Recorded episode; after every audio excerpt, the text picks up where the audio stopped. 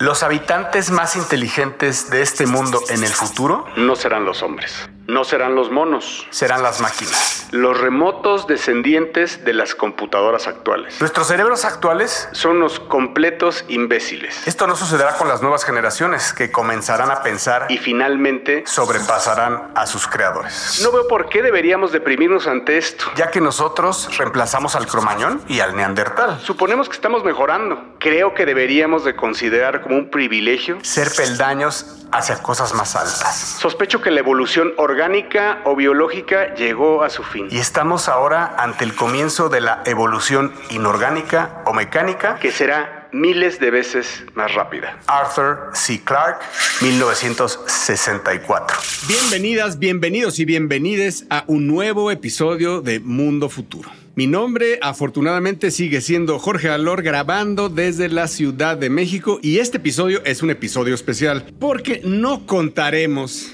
con la presencia del señor Jaime Limón. Me parece que es la primera vez que no está Jamie Lemon, pero eso no debería de entristecernos. Como ustedes saben, está con nosotros como siempre el señor Mario Valle, que está de regreso de un tour mundial, fue rápidamente a Portugal, regresó, se encuentra de vuelta en Silicon Valley. Mi queridísimo Mayito, ¿cómo estás? ¿Qué pasó, mi carne? Pues muy contento de estar aquí one on one contigo, aunque se extraña al buen James. Jamie Diamond, Jamie Diamond, como le dijimos. Para quien no sabe de qué se trata, es una broma porque le pusieron en Internet Movie Database el nombre de un cabrón banquero que se llama Jamie Diamond, de JP Morgan. Pero bueno, extrañando al buen James, y sin embargo, vamos a tener una cápsula de él que el gran Emilio y su magia de producción va a poner al final de que mi padrino al horno y Jonathan hablemos el día de hoy para platicar de los infortunios que se avecinan con el futuro. Espero balancear este programa, aunque creo que mis notas no van a poder mucho contra tu fuerza poderosa distópica, pero el señor Arthur C. Clarke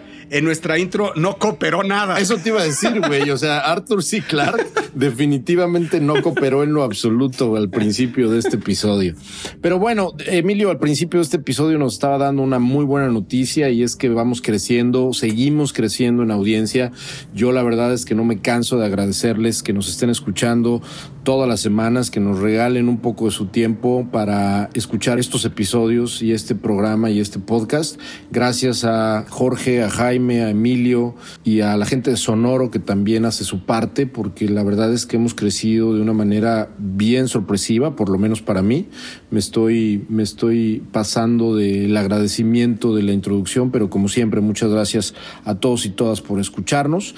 Acuérdense, una recomendación, una suscripción, una lo que sea para su tía, su tío, su prima, su primo y a la gente que conozca, que crea que le pueda gustar, nos sirve muchísimo. Y quiero antes, si me permiten, mandarle un saludo a alguien que estimamos mucho, Jorge y yo, y creo que Jaime también la conoce. También, Jaime, claro. Nuestra queridísima Araceli Besares, que seguramente nos está escuchando. A nosotros nos gusta mucho decir y pensar que Mundo Futuro es un podcast que escuchan líderes de opinión, gente que trabaja en la industria, gente que ha trabajado en la industria.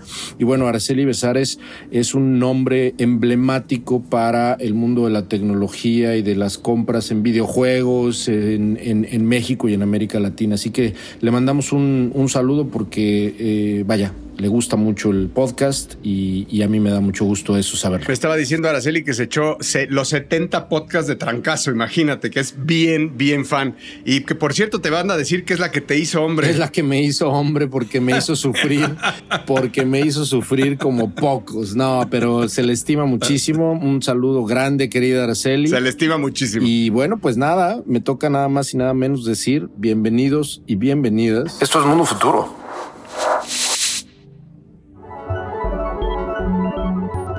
Mundo, mundo futuro. Mundo futuro. El principio del fin. Es una producción de Sonoro. Con Jorge Alor, Mario Valle y Jaime Limón.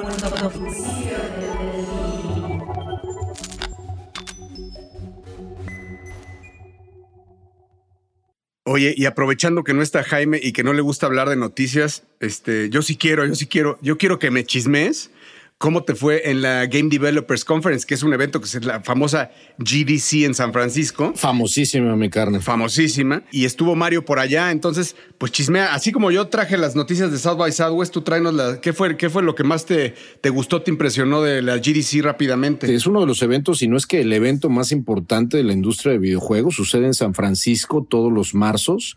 Este evento de este año, Jorge, fue, y creo que lo mencioné en el episodio anterior, fue quizá ahora sí el regreso con bombo y platillo del evento, porque el año pasado sí sucedió, pero vino muy poca gente, vinieron 10 cabrones. Bueno, no, obviamente vinieron muchos más, pero en realidad todavía como que estaba triste por el COVID.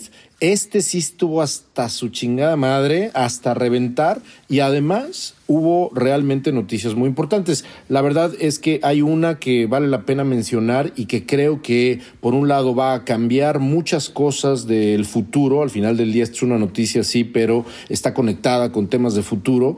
Va a cambiar mucho en el mediano y largo plazo de lo que viene a impactar al famosísimo metaverso y ahorita te hablo de justamente a qué me refiero. Son dos cosas que, que quiero comentar alrededor de una empresa que todo el mundo aquí conoce que se llama Epic y si no la conoces por el nombre Epic seguramente la conoces por el nombre del juego que lanzaron hace ya varios años y que se llama Fortnite. Nada más. Los creadores de Fortnite, que es la empresa privada, una de las empresas de videojuegos más grandes y más importantes del mundo, que es Epic, hicieron dos anuncios que quiero mencionar y que verdaderamente dibujan esta pequeña parte de futuro alrededor del metaverso. La primera, Jorge, es anunciaron un editor dentro del el mundo Fortnite. ¿Eso qué quiere decir? Suena un poco técnico, pero en realidad quiere decir que cualquier persona va a poder convertirse al estilo de Roblox, al estilo incluso de Minecraft, va a poder crear cosas dentro de Fortnite. Eso verdaderamente, dada la cantidad tremenda de usuarios que tiene Fortnite todos los días, eso crea y funda las bases. Aquí hemos platicado en muchísimos otros episodios desde hace mucho, mucho tiempo. Hemos platicado, por ejemplo, de otros metaversos que intentaron lo que con la izquierda Epic va a lograr con este anuncio. Estoy hablando, por ejemplo, del famoso Decentraland que está vacío, cabrón, o sea, ahorita está vacío ya prácticamente. Estoy hablando de The Sandbox, estoy hablando de CryptoVoxels que seguramente todos estos están vacíos y que no funcionaron, ¿no? Al final del día no funcionaron. Y esto, que comenzó siendo un videojuego, está empezando a evolucionar con este anuncio para convertirse muy al estilo de Roblox en una especie de en una especie como de, ahora sí lo voy a decir sin apelar al otro mundo, al, de Sandbox marca, sino a una especie de sandbox, pero un lugar para crear, un lugar para crear experiencias, juegos, lugares, islas, etcétera. Entonces, este es un anuncio importante porque cualquier persona va a poder hacer esto. Es como si lo estuvieras llevando al open source, ¿cierto? Casi un poco como open source, sin necesidad de ser un, de, un desarrollador, que esa es la parte que está interesante, que sin, sin, sin, vaya, evidentemente se necesita cierto conocimiento técnico y ciertas cosas, eh, pero, pero, pero la parte que está interesante es que vas a poder experimentar con lo que se está haciendo dentro de Fortnite y alcanzar a pues una audiencia y si quieres a lo mejor crear un videojuego allá adentro o crear una experiencia, no un videojuego como tal, porque ya estás dentro de un videojuego, pero a lo mejor sí una experiencia específica con las mismas mecánicas, etcétera, ¿no? Coincido contigo que esto es, y eso algo que también estuvo, estuvo eh, caliente en la plática en South by Southwest, que esto es, pues, o sea, realmente un verdadero inicio de un metaverso. ¿no? Exactamente. O sea, esto sí es, lo, habíamos dicho que estamos con, contra dos vertientes, hemos platicado para que los que nos han seguido es, podemos ver que se puede hacer, el, el, inicio del metaverso es por vía gaming, ya sea Minecraft, ya sea Roblox, ya sea Fortnite, que son las plataformas básicamente que tienen el mayor número de tráfico, ¿no? Otra, otra idea de metaverso que es la de Google, que es entrar por la parte de Google Maps, ¿no? Hacia las, hacia las, las tiendas, restaurantes, las casas con realidad aumentada. Y el otro lado del metaverso, pues es algo que todavía no abre la carta, pero es Apple, ¿no? Es Apple ahí con sus lentes que no sabemos, pero, pero definitivamente cuando es Apple es un player. Es sin duda un player y este junio, julio, eh, junio, perdón, este junio va a tener el, evento Apple donde yo por lo menos tengo altas expectativas. El otro anuncio es yo creo que todavía más cabrón porque continúa con la democratización de este fenómeno de hacer posible que todas las personas o que la mayoría de las personas que quieran tener su propia presencia dentro del metaverso en algún momento lo logren. Unreal anunció durante su conferencia un feature para Unreal Engine 5, que es este software para crear videojuegos y para crear todo lo que tenga que ver con tercera dimensión y, software inmersivo, lo que anunciaron fue algo interesantísimo, que es un feature llamado Animator, que te permite con un teléfono, cabrón, así nada más tu iPhone, tú puedes grabar un video de tu cara hablando o diciendo algo y automáticamente ese software de tu iPhone va a conectarse con un reel y va a trasladar tu cara tus gestos, tus movimientos y tu voz a un avatar que en un reel se llaman metahuman, que son estos, estos superrealistas avatares que se pueden meter dentro de, dentro de, dentro de lo que hagas con un reel. Nosotros, como sabes, en una de las compañías que tenemos en el fondo, estamos experimentando ya con, con, con MetaHumans desde hace mucho y esto es una gran, gran, gran noticia porque, por ejemplo, marcas o empresas que estén interesadas en tener cosas ahí, de mandar mensajes específicamente a, a una audiencia específica van a poder lograrlo. Pero la verdad es que lo, lo demostraron con una actriz en vivo, en un escenario, y fue impresionante, fue impresionante verlo porque los gestos, hasta los más minuciosos movimientos de la comisura de los labios, por ejemplo, estaban trasladados automáticamente como si fuera un motion capture para todos. Y que lo, lo increíble es que lo es que bueno, yo tuve oportunidad de ver el, el, keynote, de seguir el keynote, y, y lo que es increíble es que lo hacen con un iPhone de verdad, o sea, lo hacen con una actriz y, y, y, la actriz se pone feliz y se pone triste y, y, el avatar se pone feliz, se pone triste. Vaya, o sea, no. Véanlo, véanlo, vale la pena que lo vean porque los gestos son muy particulares y como que antes de esto, Mario, hay una el, el Uncanny Valley que no lo pasabas, o sea, ves que es eh, que es que, no te no te convence, no convence al ojo. No es que en este momento estés subiendo prácticamente un humano, pero los gestos son muy reales. Y además los puedes adaptar a otros tipos de lo puedes adaptar a otro tipo como de caras y otro tipo de personajes. Y además algo que me parece de lo que dijiste muy relevante es que están bajando la barrera de entrada a todas esas cosas, o sea, eso que antes era high tech te costaba miles de dólares. Te costaban miles de dólares. Miles de horas nalga para aprender claro. a hacerlo. Claro. Vi, vi, ahora, ahora que lo están diciendo, pues ahora con, el, con la explosión de AI que hay, hay un boom de, de, de personas. A ver, quiero, quiero irme un poco más atrás. Nosotros me dedico al marketing, lo, lo sabes tú, lo sabe mucha gente, eh, y, y estuvimos nosotros persiguiendo con una marca un virtual idol hace tres años, hacer un, un virtual idol. Habla, hemos hablado de Lil Miquela, hemos hablado de Imagram y todo. Eh, logramos vender un virtual idol que lo, lo mandamos a hacer a Corea. Y como dices tú, con miles de dólares, hicimos la cara, este, fue una mezcla de varias caras, etnias, et, et, etcétera. Logramos tenerla realista, pero con toques eh, no humanos para hacerla que se viera como un virtual idol. La terminamos, al final fue un exitazo, eh, pero teníamos stills, Mario. O sea, solo, solo eran stills y nos tardamos meses en desarrollarla. Hoy con Stable Diffusion, exactamente con Stable Diffusion. Con un teléfono. Con un teléfono, hay un boom de gente en, en Instagram que está sacando cuentas de virtual idols por segundo de estas bueno les voy a dar el ejemplo de una para que para, para, la que la sigan porque hasta vale la pena. Se llama Luma Girl así como L U M A Girl Luma como como Luna pero con M Luma Girl.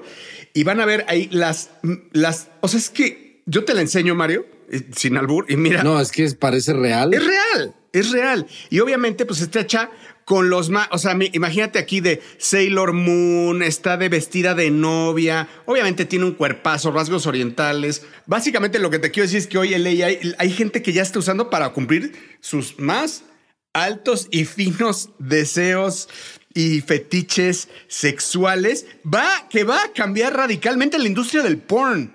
Radicalmente. Es más, es más, te podría decir hoy un tema de mundo futuro Adiós, adiós, industria del porn. as we know it. Sin duda, yo creo que ya está empezando a suceder. No sé, no, no conozco esa industria a la que te refieres. Este, no sé cómo dijiste, porn se llama, pero sin duda, sin duda es una de las cosas que más va, eh, que más va, a o sea, esta virtualización de personas que no existen, pero, o sea, porque esto es una de las cosas importantes que a lo mejor no quedó claro. Luma Girl no está basada en ninguna persona como tal, ¿no? Es decir, eh, eh, y, vaya, toda la gente que ha usado Mid Journey, toda la gente que ha usado Stable Diffusion sabe de lo que estamos hablando. Eh, el día de hoy, por ejemplo, este, saqué un, un ejercicio de un anuncio que hice con Investor Camp, imaginándome un taller de estos que hago para educar inversionistas en el mundo bursátil, Jorge, y puse a ChatGPT a crearme el prompt de Mid Journey y salieron cinco personas que realmente están, obviamente, calidad fotográfica, pero esta virtualización de personas que se convierten en influencers es el siguiente paso. Y entonces el hecho de este anuncio de un reel, de permitirnos con un teléfono celular lograr esto, que es lo que tú decías que hace cinco años les costó miles de dólares y costó muchísimo tiempo, hoy en cuestión de literalmente segundos o minutos puedes tener una, un, un virtual idol como lo que estabas diciendo, ¿no? Entonces, me parece que son dos de las noticias que más me gustaron. Por supuesto, digo, ya no nos da tiempo de platicar más qué más hubo en GDC, pero yo creo que valía la pena platicar de esto que presentó Epic. Estás escuchando. Estás escuchando. escuchando. Mundo futuro. Mundo futuro. Y quisiera eh, tomar la conversación que traíamos de, de- del AI para hablar de algo que, híjole, no sé, no sé cómo le, no sé qué lectura y lo quería platicar contigo porque no sé por dónde entrarle, ¿no? O sea, no sé qué me quiere decir, no, no sé, no sé qué le- cómo se lee esto, ¿no? Eh, Elon Musk con mil, dice, el, comunicado dice hundreds, pero fueron es más de mil eh, personas, entre ellos muchos científicos, empresarios, políticos. Bosniak. Eh, Bosniak mismo, Bosniak, Steve Bosniak, el exfundador, de, co-founder de Apple, junto con Steve Jobs, firman esta semana una carta, básicamente, y no quiero aburrirlos mucho, pero es una carta eh, que aparece en el website de Future of Life Institute, en donde básicamente lo que piden es frenar, frenar con la aparición del GPT-4 que aparece, Mario, o sea, dos semanas después de que anuncian el GPT-3. O sea, empiezan a hablar del GPT-4 y entonces, de alguna forma, conforme hablan del GPT-4 y GPT-3 Turbo y, vaya, todo lo que está, es la locura hoy de, de vaya, estamos creciendo al más o menos, están apareciendo 250 aplicaciones de naturaleza GPT por día por día. Entonces, de alguna forma, esta carta está tratando de llamar a la cordura en donde básicamente lo que están diciendo es, paremos, muchachos, paremos este tren seis meses. Seis meses. Pedimos paz, pido, pido, pido, pido paz. Paremos el tren seis meses para repensar, porque ahora sí estamos preocupados, porque esto nos puede llegar a sobrepasar. A ver, Primero, yo diría, si el líder de la carrera del AI, el creador prácticamente de OpenAI, de Tesla y de todo lo que sabemos que es, que es eh, Elon Musk, está llamando a esto, es porque además él, como líder de esta carrera, está despedido, güey. O sea, eh, quiero, quiero tenerte esta lectura, que si Elon Musk es el líder, pues Elon Musk como líder de los desarrollos AI está despedido. O sea, él, él no ha sabido llevarlo. Él, eh, mientras todo esto se gestaba, él estaba, está haciéndose el chistoso en Twitter, está despidiendo gente, le acaban de hackear Twitter, lo está llevando al abismo. Este.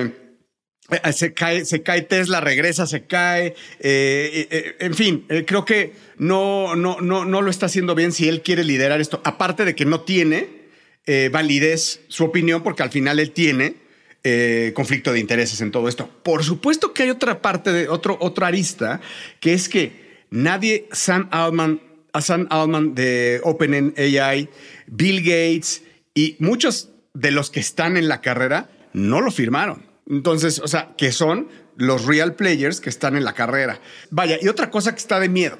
Instante después de que se publica la carta, empiezan gente con mucha opinión, gente de incluso de Wired, eh, ex reporteros de Wired, empiezan a decir, sí, ¿y qué? ¿Le vamos a decir a los chinos que paren seis meses? ¿Qué vamos a hacer con, con esa ventaja que traemos ahorita? No es momento de parar.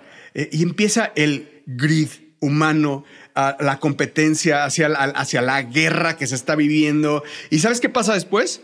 Empieza un hype de GPT-4 y del GPT-4 y empiezan a salir cosas y cosas del GTP y lo que va a ser posible. Y entonces lo único que pasó con la carta es nada. Acelerar lo peor. Le pusieron más hype. Le ¿no? pusieron más hype, claro. Y entonces ya no sabes si. Ahora, a mí en lo personal, yo no sé si esta carta, si es, si es neta o, tiene agenda o quiere que frenen porque se quedó atrás o realmente ya valió madres porque, pues porque habla de cosas catastróficas. O sea, para que aquí digan que sí nos va a sobrepasar es porque realmente hay un peligro. Y si a eso le sumamos el comentario de se, se viralizó de, de James Cameron que dice, "Güey, ya lo que hagan, it's too late. Todo esto que estamos hablando, nuestros temores, Mario, esto que se está indexando, la carta que hoy escribió, eh, que escribió Musk, la carta de, Steve, de Bill Gates que leímos la semana pasada, el comentario de Sir Arthur C. Clarke, todo eso está indexando y lo está aprendiendo en el momento que liberemos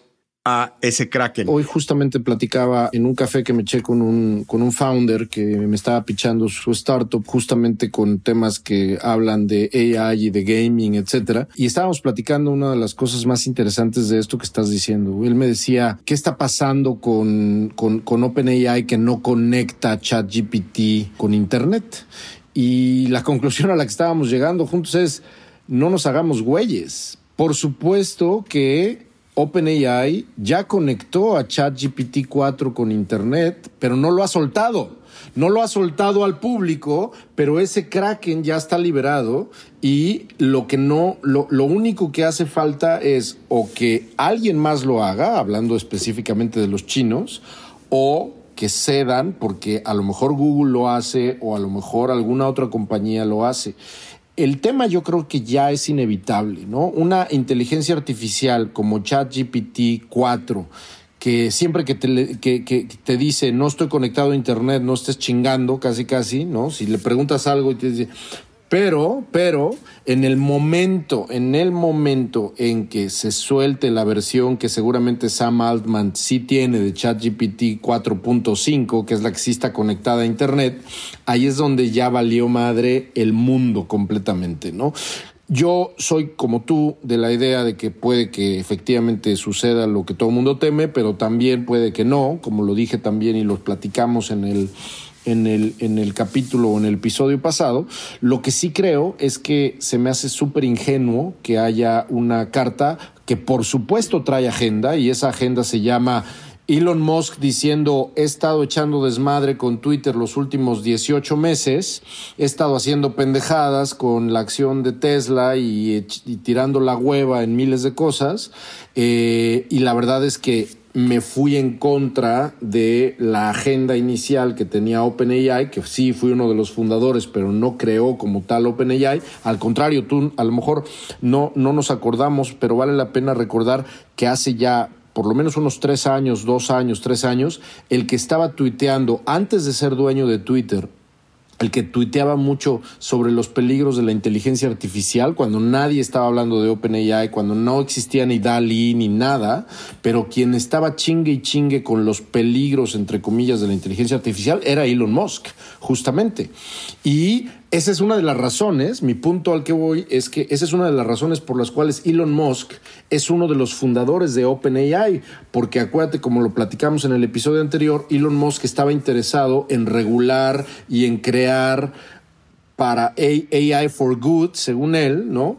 Y en el momento en que se separan la agenda, donde OpenAI se convierte obviamente en una for profit y ya no en, no, no en una non-profit, como por lo menos inicialmente planeaban, en ese momento la agenda de Elon Musk eh, se hace completamente divergencia. Así que yo creo que esta carta fue un acto sumamente ingenuo. Es un chiste. Es un chiste, es un chiste. que, como bien dijiste, lo único que hizo fue echarle más leña al fuego del hype, porque todo mundo que no estaba poniendo atención ahora está poniendo más atención también, ¿no? Porque entonces está dándose cuenta qué es lo que puede hacer la inteligencia artificial. Así es, y, Sam Altman no, no, no, no reacciona, no comenta nada y lo único que hacen es empezar em, a comprar una empresa que tiene robots humanoides, ¿no? O sea, imagínate lo que, o sea, el statement que hace al estar OpenAI comprando una empresa de, de, robots humanoides. Que quieres hacer una carta para detener seis meses ¿qué? Ah. Este, y bueno, y ahí vienen las competencias de, de ChatGPT, ¿eh? open source, ¿no? Hoy que estaba escuchando una entrevista en, eh, estaban entrevistando en Bloomberg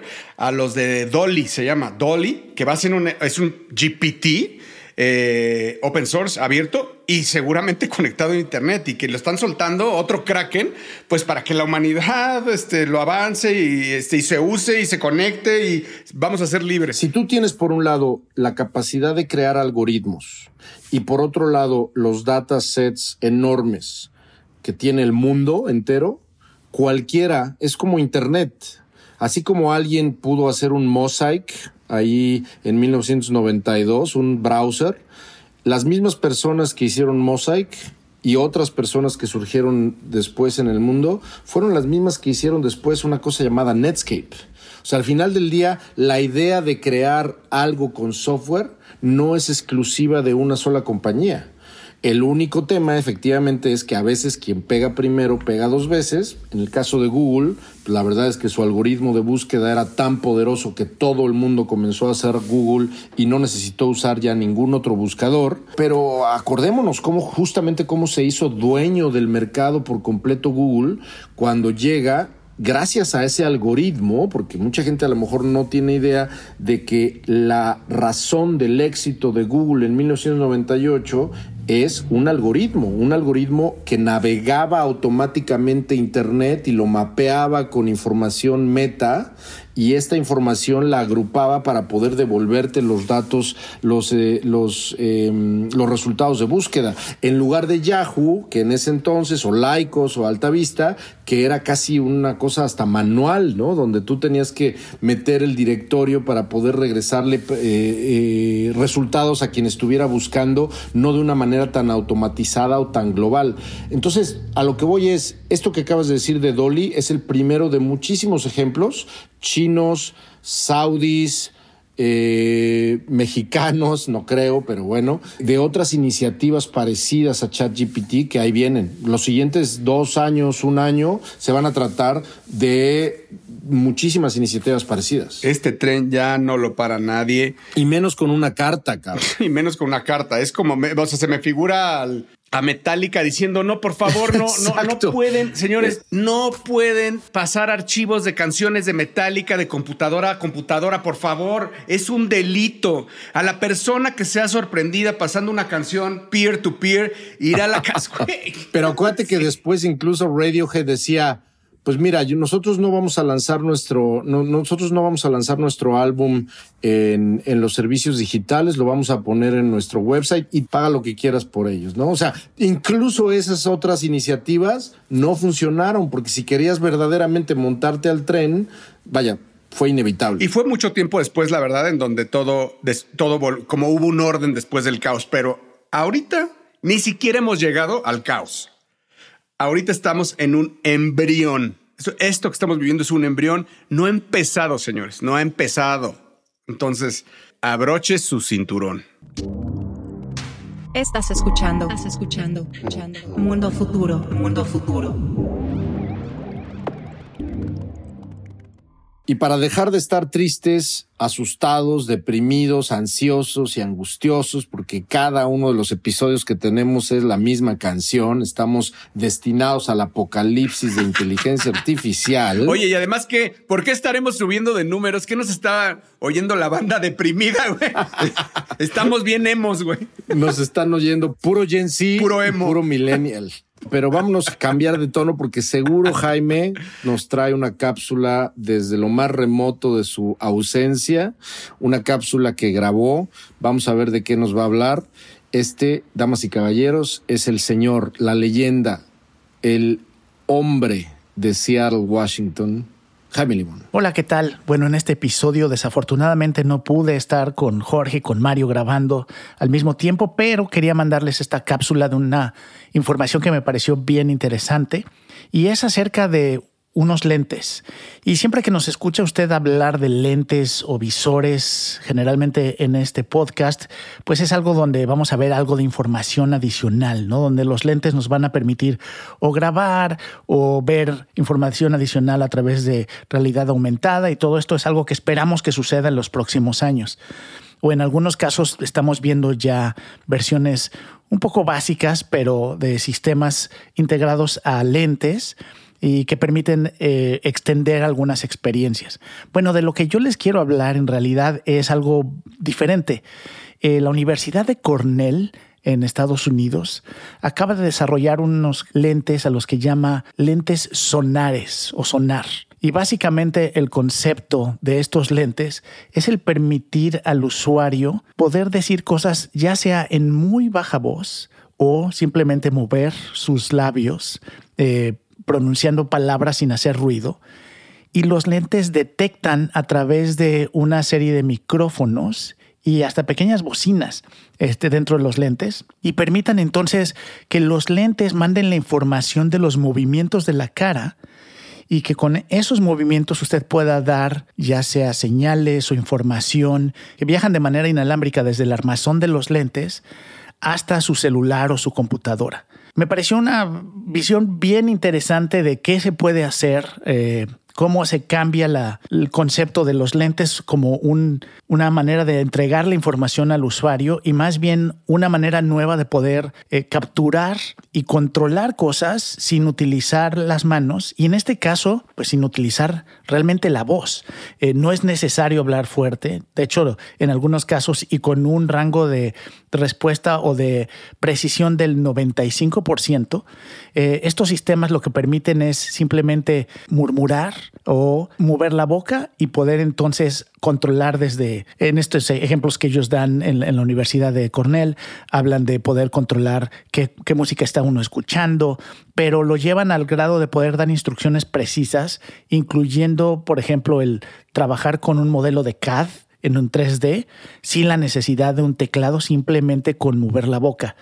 Eh, creo que este presenta muchos casos para usos futuros, eh, incluyendo la posibilidad de, por ejemplo, uno que trabaja en una oficina, si usted trabaja en una oficina donde hay mucha gente, donde hay cosas que a lo mejor es muy disruptivo hablar eh, en voz alta o simplemente son cosas que uno no quiere decir en voz alta en vivo o porque no está en el espacio adecuado, pues en la oficina puede ser que está usted manejando, puede ser que usted esté en un transporte público y necesita llevar a cabo algún control de su computadora o guardar información o decir información o controlar algún aparato. Bueno, me parece que este sistema va a entonces permitir ese tipo de funciones de una manera integral y me parece a mí muy creativa. El sistema para funcionar simplemente requiere eh, algunos minutos donde el usuario se pone los lentes y empieza a calibrar, simplemente eh, repitiendo una serie de números, por ejemplo, y con eso eh, el sistema empieza a poder detectar y aprender cuáles son los patrones de voz de quien los está utilizando y a partir de ahí empezar a funcionar y recibir y enviar ondas sonoras a través de la cara, eh, detectando los movimientos faciales, los movimientos de la boca y a través de un algoritmo poder analizar esta información en tiempo real y mandar esta información a su celular o a una computadora. Otro ejemplo interesante que presentan los, los desarrolladores de, este sistema es, por ejemplo, si usted está en un lugar donde al contrario no es que se requiera mantener silencio, sino que hay mucho ruido, imagínense que usted está a la mitad de un concierto o en algún lugar donde hay, se están realizando trabajos y hay mucho ruido alrededor. Bueno, a través de estos lentes usted puede entonces mandar mensajes o mandar comandos sin requerir que el sistema pueda escucharlo. Entonces usted podría dictar un mensaje o mandar un mensaje de voz que se traduzca de alguna manera de sus movimientos a un sintetizador de voz. Entonces, bueno, me pareció interesante compartir con ustedes esta nueva tecnología que al final del día es otra manera en la cual un par de lentes se puede convertir en una manera de registrar información o de controlar eh, tecnologías hoy y obviamente en un mundo futuro. Bueno, pues muchas gracias y los dejo con el resto del episodio. Nos vemos en la que sigue. Muchas gracias, James. Te extrañamos. Esperamos verte pronto por aquí, específicamente en una semana. Y a todos ustedes, muchísimas gracias por habernos acompañado. Muchas gracias al señor Emilio Miller por su excelsa producción. Y bueno, pues como siempre, síganos en Twitter. Eh, siga al señor Mario Valle, arroba Bill Benny. Eh, siga al señor Jaime Limón como arroba Mr. Lemon y a un servidor Jorge Alor como arroba El Padrino. Esto fue Mundo Futuro, el principio del fin. The most intelligent inhabitants of that future world won't be men or monkeys, they'll be machines, the remote descendants of today's computers. Now, the present day electronic brains are complete morons, but this will not be true in another generation. They will start to think, and eventually they will completely outthink their makers. Is this depressing? I don't see why it should be. We superseded the Cro Magnon and Neanderthal men, and we presume we're an improvement. I think we should regard it as a privilege to be stepping stones to higher things. I suspect that organic or biological evolution has about come to its end, and we are now at the beginning of inorganic or mechanical evolution, which will be thousands of times swifter.